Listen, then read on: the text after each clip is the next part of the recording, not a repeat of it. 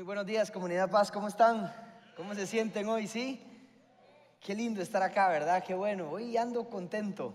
Ayer también lo dije, pero es que eh, hay veces que uno se levanta agradecido, ¿verdad? Contento, ¿sí? ¿Le ha pasado? Bueno, ese es mi día de hoy, así que ando feliz, ando contento de estar acá. Bienvenidos a cada uno de los que vino, a los que están por internet también los saludamos. Esta es su casa también. Y ya sabemos que no podemos dar abrazo, pero siempre les digo, sean amables, manden un abrazo, manden una buena vibra, manden el espíritu, que el Señor los bendiga. Y, si ven a alguien con bolsita, ya sabe, le dice ahí bienvenido, porque esta es Comunidad Paz, su casa. ¿Está bien? Bien, eh, diga conmigo, me dispongo a ser enseñado y amonestado con el propósito de presentarme maduro delante del Señor. La gracia del Señor abre las puertas y el carácter las mantiene abiertas. Muy bien. Em, hoy vamos a aprender algo nuevo y si usted sabe mucho, pues lo va a repasar, ¿verdad que sí? Así que deje de ver a Andrés Castro, póngase en el mensaje. Yo sé que algo tiene el Señor para usted, para repasar, para aprender, porque hoy va a ser de gran bendición, ¿ok? Entonces, eh, vamos a ir directamente a la enseñanza de hoy, a trabajar. ¿Ok? Mateo 7, capítulo 24 al 27. Dice lo siguiente. Por tanto, todo el que me oye estas palabras y las pone en práctica es como un hombre prudente que construyó su casa sobre la roca. Cayeron las lluvias, crecieron los ríos, soplaron los vientos y azotaron aquella casa.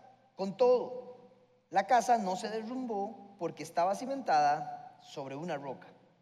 Pero todo el que me oye estas palabras y no las pone en práctica es como un hombre insensato que construyó su casa sobre la arena, cayeron las lluvias, crecieron los ríos, soplaron los vientos y azotaron aquella casa. Esta se derrumbó y grande fue su ruina. En otras versiones, en lugar de prudente, insensato, dice sabio y tonto.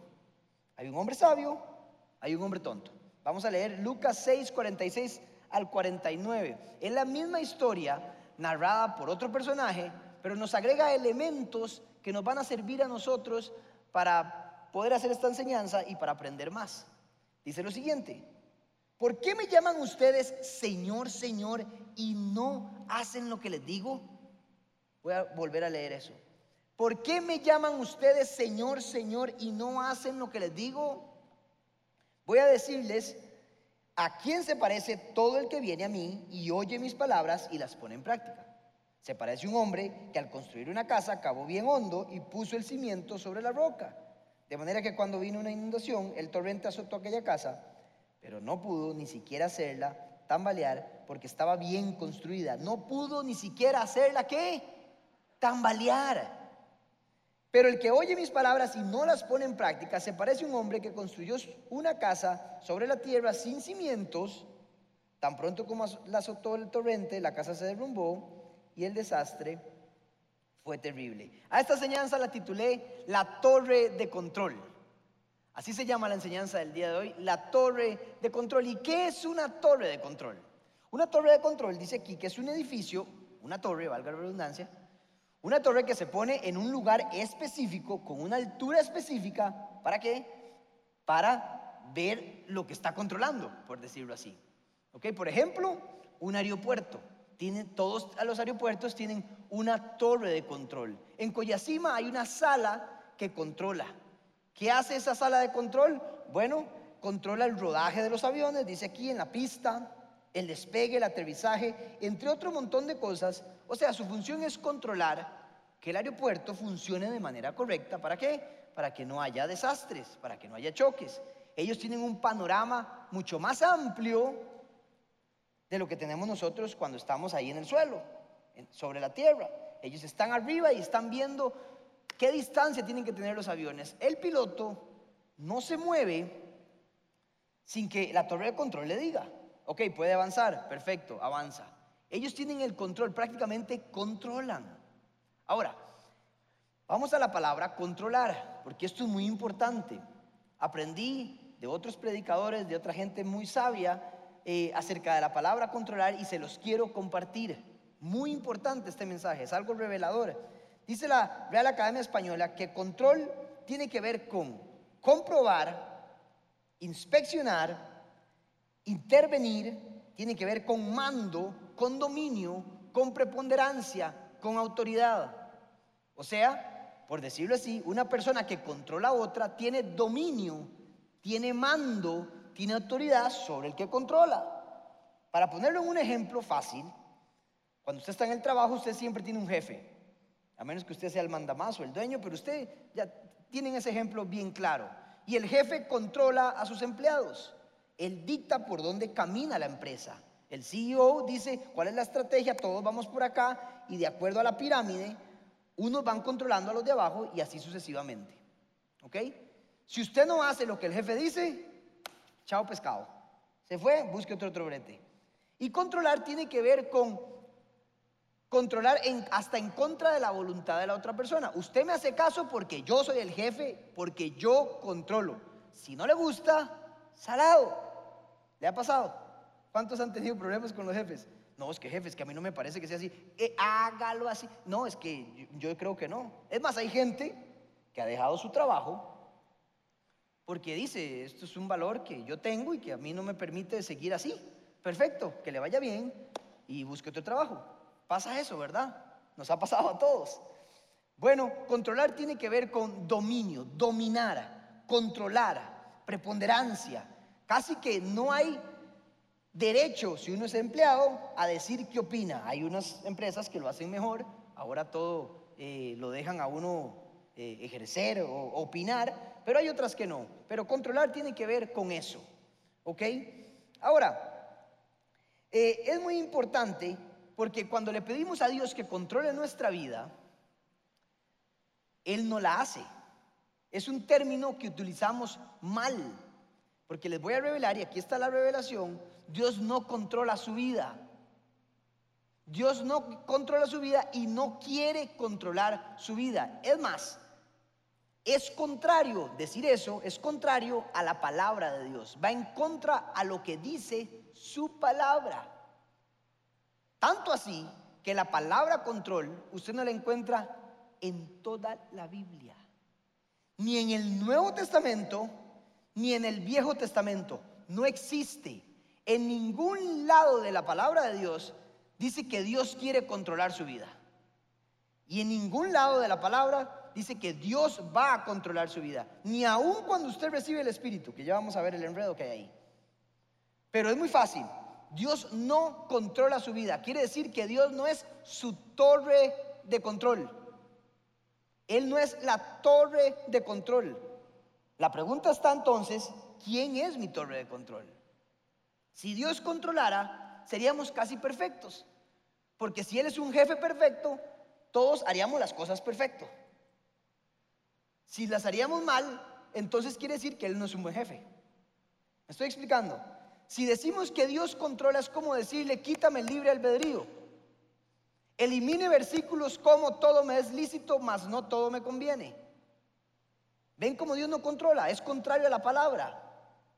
Porque Él marca la cancha, pero le dice, pero haga lo que quiera. En el programa de los jueves, Tengo una pregunta para que lo vean, que estamos lanzando a las 7 pm, don Ale nos explicó también que nada en el reino de los cielos, nada es por obligación, nada. Y es cierto. Usted ama porque quiere amar. Es una decisión. Usted es compasivo, tiene misericordia porque le quiere hacerlo, no porque el Señor lo obliga. Usted diezma porque le nace en el corazón, no porque lo obligaron ni en Comunidad Paz, ni en ningún lado, ni porque Dios dice que tiene que diezmar. No es una obligación, nada es una obligación. Si Él controlara, sí sería una obligación. Y Él es un Dios de amor y Él quiere que seamos como nosotros, o sea, que lo amemos a Él por amor, no por obligación. Y así es como debemos actuar. Entonces, tenemos que empezar a, dejar de pensar que Dios nos controla. No quiere controlarnos. Él dice, usted haga su vida, yo voy a estar ahí, yo voy a intervenir, yo le voy a dar algo a usted para que pueda seguir su vida, pero yo no controlo. No quiero hacerlo. Y todos hoy, los que están escuchando y los que estamos aquí, tenemos que entender que Dios no es responsable de lo que somos. No lo es. Que te echaron del trabajo, que tu relación con tu esposa, con tu marido, te va mal, con las amistades, es responsabilidad suya. Ahora, ¿cuál es nuestra torre de control? La Biblia también nos dice que hay una torre de control, y sí, y es nuestra mente. Esta es la torre de control de su vida. Solo hay una cosa, nos dio algo que es la torre de control para que usted pueda actuar según lo que tiene aquí. Usted es lo que son sus pensamientos. Usted hoy ve el resultado de lo que ha pensado y de lo que ha programado durante, durante los años que han vivido. A lo largo de su vida usted ha traído cosas que ha visto, experiencias, televisión, eh, actitudes de gente, las ha programado aquí y así actúa usted. No por Dios, sino porque su torre de control ha tomado cierta información, la ha procesado de una manera y así actúa usted. ¿No le gusta lo que ve en su vida? Piense qué está pensando. ¿Qué piensa de usted mismo? Pero debería pensar qué piensa Dios de mí. ¿Qué piensa de los demás? No lo que usted cree, sino entonces vaya y diga qué piensa Dios de los demás, cómo debo actuar con los demás. Si no le gusta el resultado de lo que ve ahora, es porque su torre de control no lo ha hecho de manera correcta. Nuestra torre de control es nuestra mente.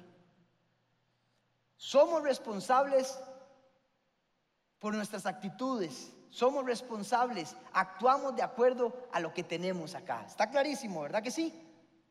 Ok, muy bien. Entonces, a Dios no le interesa controlar su vida y a usted le corresponde controlar su vida. Ahora usted me dice, ¿y el Espíritu Santo qué? Que se mete adentro de uno y qué, y que vive adentro de uno. Exacto. Dice la palabra de Dios que el Espíritu Santo es nuestro consolador, ayudador. Dice Jesús, les conviene que me vaya para que venga esa persona, ese consolador, ese ayudador, para que nos recuerde todas las cosas que yo he enseñado. O sea, hay un espíritu adentro suyo que le dice a la torre de control, le tira información para que usted luego viva de esa manera de acuerdo a su información. Por eso Pablo dice, cambien su manera de pensar para que cambie su manera de vivir. Por medio de la renovación de su mente, su vida va a cambiar. Solo hay una manera, tiene que programar diferente su torre de control. Solo hay una manera. Cambie su manera de pensar y va a empezar a, dar actitudes distintas, reacciones distintas a cualquier cosa que venga. Pero es por nosotros. En ningún lado dice que el Espíritu nos controla. No. Dice, nos ayuda, nos recuerda, nos guía, nos instruye lo que está en la palabra de Dios no que nos controla. Es más, la palabra de Dios dice que es útil para redaguir, enseñar, corregir, a fin de que todo hombre sea perfecto para toda buena obra. No que controla, ni que está metido ahí. Ese es el problema de los cristianos, que creemos que somos cristianos por arte de magia. Por eso usted ya la respuesta, hay gente en las consultas, me preocupa, me dice, es que no pasa nada conmigo, Dios no quiere nada conmigo, a mí no me pasa nada, yo no siento nada. Porque estás haciendo el análisis incorrecto. Dios no va a hacer eso. Ahora, para entender más esto, porque sé que es enredado, existe la voluntad de Dios. Usted me podría decir, ¿y la voluntad de Dios sobre mi vida? Claro que existe. Hay una voluntad, aprenda, incondicional y una voluntad condicional. La voluntad incondicional sucede cuando Dios hace algo sin importar cualquier opinión, la voluntad de otros, Él nada más lo hace. Esa es la voluntad incondicional, no hay condición. Por ejemplo, la creación. Él creó porque le dio la gana crear y nadie se metió y nadie le dijo nada. Es más, nadie estaba, solo Él. Ahora, la voluntad condicional es cuando está condicionada a que el ser humano colabore, coopere con su voluntad. Por ejemplo, la salvación. La salvación está condicionada. ¿Por qué? Él quiere que todos creamos y seamos salvos. Pero está condicionada a que el ser humano se arrepienta y crea en Él. La muerte de su hijo es incondicional porque él mandó a su hijo y dijo, mi hijo va a morir por el perdón de los pecados y ahí va a estar, es incondicional, no importa nada más. Pero la salvación suya y mía está condicionada a cada uno de nosotros. Esa es la realidad. Los principios de la palabra de Dios para esta época están condicionados a que, a que yo actúe para traer la voluntad condicionada de Dios sobre mi vida. Yo voy a hacer realidad la voluntad de Dios hasta que yo haga mi parte. Si no, no se aplica. Porque creemos que Dios va a estar ahí y nos va a tocar y entonces algo sucedió. No, las promesas de Dios están ahí, los principios están ahí, pero son voluntad de Dios condicionada sobre mi vida. O sea, depende de alguien más, de mi colaboración y de que yo coopere en esta tierra. Qué lindo, ¿verdad? Estoy emocionado. Entonces, es muy importante entender que su torre de control es usted mismo, es su mente. Allá usted cómo va a programar lo que tiene. Ahora, entendiendo esto, ya podemos volver a la historia. Podemos volver a la historia que está en Mateo, que leímos, 7, 24 al 27, pero y esta historia nos va a ayudar a aclarar mucho mejor todo esto. Esta historia hay dos hombres que dice Jesús que se puede aplicar, el texto lo dice, que se puede aplicar a cualquier persona. Hombres, mujeres, no estoy desechando mujeres, pero es un ejemplo con dos hombres. Simplemente, dos hombres, que está aplicado para cada uno de nosotros. La pregunta es, ¿cuál hombre quiere ser usted? Ponga atención. Y aunque es una historia conocida, Vamos a ir mucho más profundo a esto. En esta historia, estos hombres tienen cosas en común, muchas cosas en común. La primera es que todos tienen un sueño, los dos tienen un sueño. Quieren construir una casa. ¿Quién no quiere construir una casa? Ahora lo vamos a llevar más profundo porque vamos a ver lo que significa casa en la palabra de Dios. Casa pueden ser cuatro cosas. La primera es que se está refiriendo a que quiere construir una vida que tenga significado, que tenga impacto, que tenga valor. ¿Cuántos de nosotros no queremos construir una vida que tenga valor, que tenga impacto, que tenga algún significado? El que no lo quiere hacer, venga y oramos aquí adelante. No mentira. Pero todos deberíamos desear eso. Otra cosa es que casa se puede referir a formar un hogar. Dice la palabra de Dios, le llama casa de David, se refería a la familia de David. Todos deberíamos desear, estos hombres querían construir un hogar, una familia, tener hijos, una esposa primero, un esposo, entonces tener hijos, formar una familia, dejar un legado, impactar, darle un futuro a sus hijos, descendencia, para que siga creciendo. La tercera cosa, una casa se puede referir al ministerio. La casa de Dios se refería al tabernáculo de Dios en el Antiguo Testamento. Ahora la casa se refiere a cada uno de nosotros espiritualmente. Estamos siendo edificados como una casa espiritual. En Pedro está eso. ¿Ok? Ahora, la iglesia se ve como una casa. La iglesia está siendo edificada como una casa. O sea, que todos estos hombres querían construir un ministerio, ser parte de algo, impactar en un ministerio espiritual. La cuarta cosa tiene que ver con la sociedad.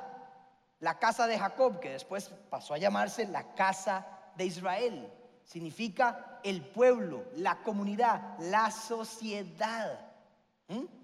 Entonces, aquí no lo tenemos muy claro nosotros, pero por ejemplo, Estados Unidos, que es la Casa Blanca, representa su sociedad, es como sagrado, ¿verdad? Alguien ataca la casa que jamás se, se derrumbó Estados Unidos. El Congreso representa sus valores, ¿ok? Entonces, estos hombres quieren construir una vida con significado, que impacte, que tenga valor. Quieren construir un hogar, una familia, descendencia, dejar un legado. Quieren construir un ministerio que impacte también y quieren aportar a la sociedad con cultura, con valores, para que sea una sociedad buena, saludable, y ordenada. Todos aquí, hombres y mujeres, deberíamos desear esto. En, teológicamente yo no puedo sacar alguna de las opciones de este pasaje. Yo tengo que incluir las cuatro. O sea, Jesús nos está hablando de cuatro cosas que usted y yo deberíamos desear. No se puede excluir. El pasaje no dice, me estoy refiriendo a la casa de una familia. No. Se está refiriendo a las cuatro. Vean qué interesante. A las cuatro. Y eso los dos hombres lo tienen en común. Segunda cosa que tienen en común es que los dos asisten a la misma iglesia. Los dos vienen a la común, a la misma. ¿Cómo sabemos que asisten a la misma iglesia? Porque escucharon el mismo mensaje. Hoy usted está aquí y yo estoy aquí adelante predicando y todos escucharon las mismas palabras. Ellos dos estaban ahí adelante, Jesús predicando y escucharon la palabra de Dios. No cualquier cosa, sino la palabra de Dios llegó a ellos. Los dos pertenecían a la misma iglesia, estuvieron en el mismo lugar, en el mismo tiempo, en la misma enseñanza y con las mismas palabras, no en el culto de las ocho ni en el diez, sino en el culto de las diez como el de ahora, estaban los dos hombres. La tercera cosa que tienen en común es que eran vecinos, vivían muy cerca, según yo. Pero muy fácil saber por qué. Porque la tormenta, la misma tormenta, afecta a los dos. Pon atención. No estaba uno en África y uno en Costa Rica, si no la tormenta no le hubiera afectado a los dos. La misma tormenta afecta a los dos hombres. El mismo viento, la misma lluvia y cuando crece el río o el mar. Le afecta lo mismo, o sea que quiere estar en la misma zona geográfica, al menos para que la tormenta los afecte de igual manera a ellos dos. Entonces, si hay diferencias también. Las diferencias eran, ¿cuáles eran las diferencias? La primera, el fundamento, muy importante. La diferencia entre estos dos hombres era, la primera es el fundamento. Uno construyó qué? La casa sobre qué? Sobre la roca y el otro sobre la arena. Muy diferente. En eso hay una gran diferencia. Cuando usted construye algo sobre la roca, ¿qué pasa? Requiere esfuerzo, es complicado, requiere tiempo y le va a costar más caro. Si usted construye una casa sobre la arena, sobre la arena, la arena, oh. eso pasa cuando uno está hablando en lenguas. Cuando usted construye la casa sobre la arena, va a ser más fácil, más barato y más rápido. Cuando usted pone fundamentos sólidos, requiere tiempo, requiere esfuerzo, requiere de su tiempo. Es más difícil hacer algo sólido, bueno, que un cimiento sin fundamento. Es más difícil. Ahora, Continuamos con esta historia. La otra diferencia, vean que habían tres situaciones igual que estaban. La misma casa, el mismo sueño, el mismo tormenta. ¿Y cuál era la otra? A ver si prendieron. Muy bien. Entonces, estaban los dos ahí, con una diferencia del fundamento, pero había una diferencia clarísima y diferente. Esta diferencia es fundamental, que uno era sabio y prudente y el otro era tonto e insensato. No lo digo yo, lo dije Jesús. Jesús define a alguien tonto y a otro sabio. ¿Cuál es la diferencia entre estos dos hombres? La única diferencia, dice, que es el que aplica lo que la torre de control recibió. Definición de sabio en la Biblia el que tiene la habilidad y la responsabilidad para aplicar la verdad de Cristo en su vida. El otro es tonto. Ponme atención. Sabio y tonto no lo define la cantidad de información porque los dos escucharon el mismo mensaje. Los dos estaban ahí. El sabio y el tonto no lo define la educación, la información que usted recibe. Lo define si usted logra aplicar lo que escuchó y lo que programó en su torre de control y lo hizo realidad en su vida. Porque es una voluntad condicionada. Usted trae al cielo, a la tierra, si usted le da la gana. Ya la victoria está dada, ya la libertad está dada, ya el amor está dada, ya la compasión, la misericordia está dado, pero si usted no lo hace realidad y lo aplica, entonces no hay nada de la palabra de Dios. Ponga atención a esto, esto es muy importante. El tonto escuchó la palabra, sigue siendo poderosa, sí. Sigue siendo viva, sí. Escuchó a Jesús y sus palabras. Sigue siendo transformadora, sí. Se aplicó en su vida, no. En el sabio, sí se hizo realidad. Porque hay gente que entiende que tenemos que llevar a la acción lo que entendemos aquí. Cambie su manera de pensar para que cambie su manera de vivir. Me encanta el ejemplo del himno nacional antes de los partidos, ahora que está la Euro y la Copa América y que jugó la Sele. Bueno, de la Sele no hablemos. Pero cantan el himno. ¿Qué tiene que ver el himno con el partido de fútbol? ¿Se ha puesto a pensar? Nada. Hay gente que toma la oración exactamente igual. Ora por costumbre, pero no mete la camiseta, el honor en la cancha. La oración tiene que ser parte de su vida en el terreno de juego. Aquí está el campo de batalla. Aquí, con la información que usted recibe. Por eso viene a la iglesia, para recibir información. ¿De qué sirve ser teólogo? Si no se aplica, el Jesús, el maestro, te va a definir insensato, tonto. Mientras el que aplica, aunque sea lo poquito que sabe, es sabio y prudente. Estoy preocupado porque la gente viene a consultas conmigo y me dice, no pasa nada. Les digo, es que ese no es el enfoque. Dios no es por arte de magia. Cuando Él quiera, ¡pum!, te toqué. Hoy me dio la gana. Dios no es tu torre de control, es usted mismo. Aplica lo que sabe. Ya todo está hecho, ya la victoria está dada. Tiene que aplicarlo. ¿Quiere saber por qué usted es así? Por usted mismo, por su torre de control. Por eso somos así, no por Él. Pero la voluntad está condicionada. Traiga el cielo a la tierra. ¿Por medio de qué? De una oración y lo hace realidad. Por su palabra la trae y la hace realidad. Por eso no dejas el pecado. Porque crees que el Señor te tiene que tocar. Le corresponde a cada uno de nosotros dejarlo y va a traer la palabra. ¿Cómo se mete la palabra? La oración a la cancha. Agarra un versículo, porque me has dado un espíritu de poder y de dominio propio. O sea, tengo el dominio propio para dejar eso que siempre he hecho. Le corresponde a usted. Traiga la voluntad, hágala viva, hágala realidad en su vida. No Dios, Dios ya lo hizo. Jesús ya lo hizo. Ya murió por usted. ¿Y cómo con una muerte? Sí, hay factores externos, hay factores externos que usted no controla, pero usted sí controla su propia vida. No importa lo que venga. Todo lo puedo en Cristo que me fortalece. ¿Cómo?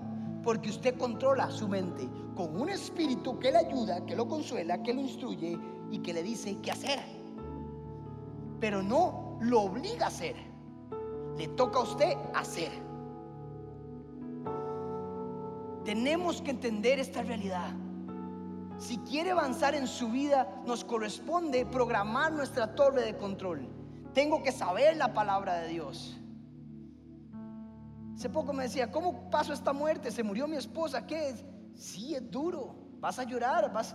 Pero cuando programas tu mente con la palabra, como por ejemplo, no es un adiós, es un hasta pronto. El morir es ganancia, dice la palabra. Programo mi mente, me va a ayudar a pasar eso. Algún día la voy a volver a... Sí, claro, está mejor ella que yo. Programo mi mente y me va a ayudar a sobrepasar este, esta tormenta que ha llegado sobre mi vida. Porque noten, el sabio tiene sueños y el tonto también. El sabio tiene tormentas y el tonto también. Y la Biblia dice que vamos a pasar por esas tormentas. La diferencia es el que aplica y pone un fundamento sólido. Y noten, no fue cualquier tormenta en este ejemplo. Me encanta esto.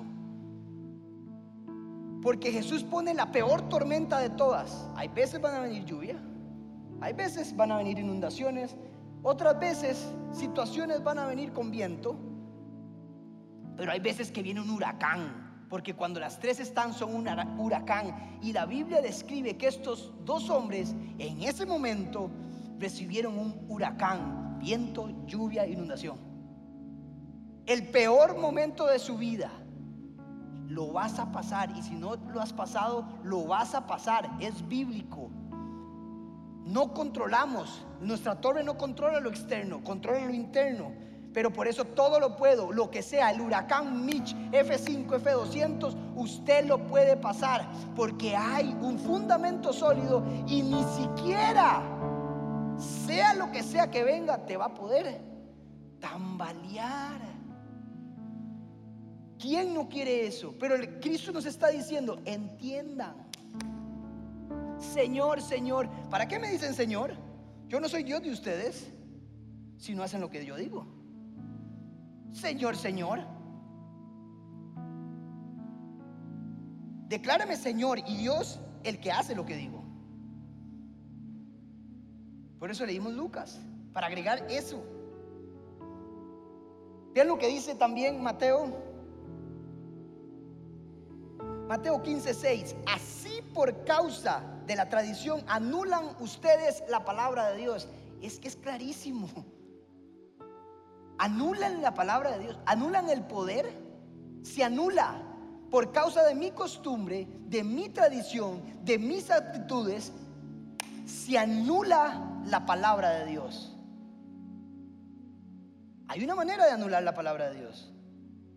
Hacer otra cosa que no es lo que Él dice. Y si usted quiere su voluntad, la voluntad de Él sobre su vida, aplíquelo. Y será llamado sabio, prudente. Y vas a traer el cielo a la tierra, leyendo su palabra, orando y metiéndolo todo al campo de batalla. Es tiempo, iglesia, de dejar de echarle la culpa al COVID, a aquel esposo, a aquel amigo, a aquel desgraciado que me hizo aquello, a aquel jefe, todo lo puedo en Cristo que me fortalece. Su torre de control es capaz de soportar lo que sea, porque tiene al mejor amigo, al mejor ayudador, al mejor consolador, que es el Espíritu Santo. Todo lo puedo en Cristo. Si Dios conmigo, ¿quién contra mí? Por eso me sé los versículos, para que cuando venga una situación, yo lo aplique. ¿Por qué tienes culpa? Si en la Biblia dice que Nuevas son sus misericordias cada mañana. ¿Para qué se sabe el versículo y tiene culpa? Si su gracia todo lo cubre, dice la palabra de Dios. Entonces, ¿por qué tengo culpa? He aquí todas las cosas son hechas nuevas. Lo viejo ya pasó. ¿Para qué estás agarrado al pasado? Si la Biblia dice que todo es nuevo y que hasta Él entierra los pecados en el fondo del mar, ¿para qué yo me acuerdo? Entienden, trae la palabra de Dios a la torre de control y actúa de acuerdo a eso. Y su vida empieza a cambiar. Tengo poder, soy sobrenatural cuando su voluntad condicionada se aplica sobre una vida que quiere, que quiere estar con Él. Algún día estaremos con Él. Y ahí sí, es plena su presencia pero ahora está condicionada a nosotros, principalmente a nuestra vida, a nuestras actitudes. De nada sirve saber, recuerde, si no doy pasos en fe, ¿qué es la fe?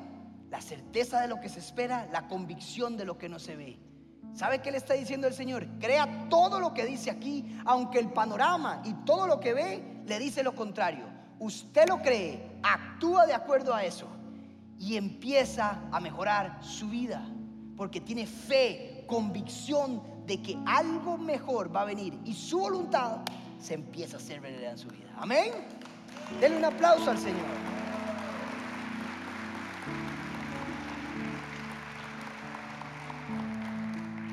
La pregunta que quiero hacerle hoy es, ¿cuál de esos hombres es usted? ¿Cuál hombre quiere ser? ¿El insensato? ¿El tonto? ¿O el sabio y el prudente? Hoy el Señor te hace esa pregunta. Somos responsables, dice la palabra en Proverbios, así como piensa el hombre, así es él. En otras palabras, lo que usted tiene aquí, eso es lo que usted es. ¿Con qué vas a programar la, la torre de control? El aeropuerto lo tiene. De nada le sirve saber a la torre de control que dos aviones van a chocar y no decir nada. De nada le sirvió la información. Y tengo que empezar a aplicarla, aunque no tenga sentido. Eso es fe. Tiene que verse como Dios lo ve. ¿Qué dice la palabra? Busque, estudie ¿Qué dice la palabra que soy yo? Soy hijo, soy sacerdote, linaje escogido, real sacerdote, para anunciar las virtudes de aquel que nos llamó de las tinieblas a la luz. Ese soy yo. Y cada una de esas cosas significa algo. Soy amigo, soy hijo. Podría haber una enseñanza de cada uno. Soy sacerdote, soy linaje, real sacerdocio, dice. Deje de creerse que no es nada. Hay un plan para usted, pero tienes que traer la voluntad condicionada a tu vida. Amén. Cierre sus ojos ahí donde está. Quiero que analice cómo está su vida. ¿Cuál hombre quiere ser? Creo que algunos tienen que pedirle perdón a Dios y decirle, perdón Dios, pensé que era que tenías preferidos, pensé que tocabas a unos y a mí no. Voy a actuar, Señor, voy a empezar a actuar, a aplicar tu palabra Voy a meter la oración, la Biblia en el campo de juego.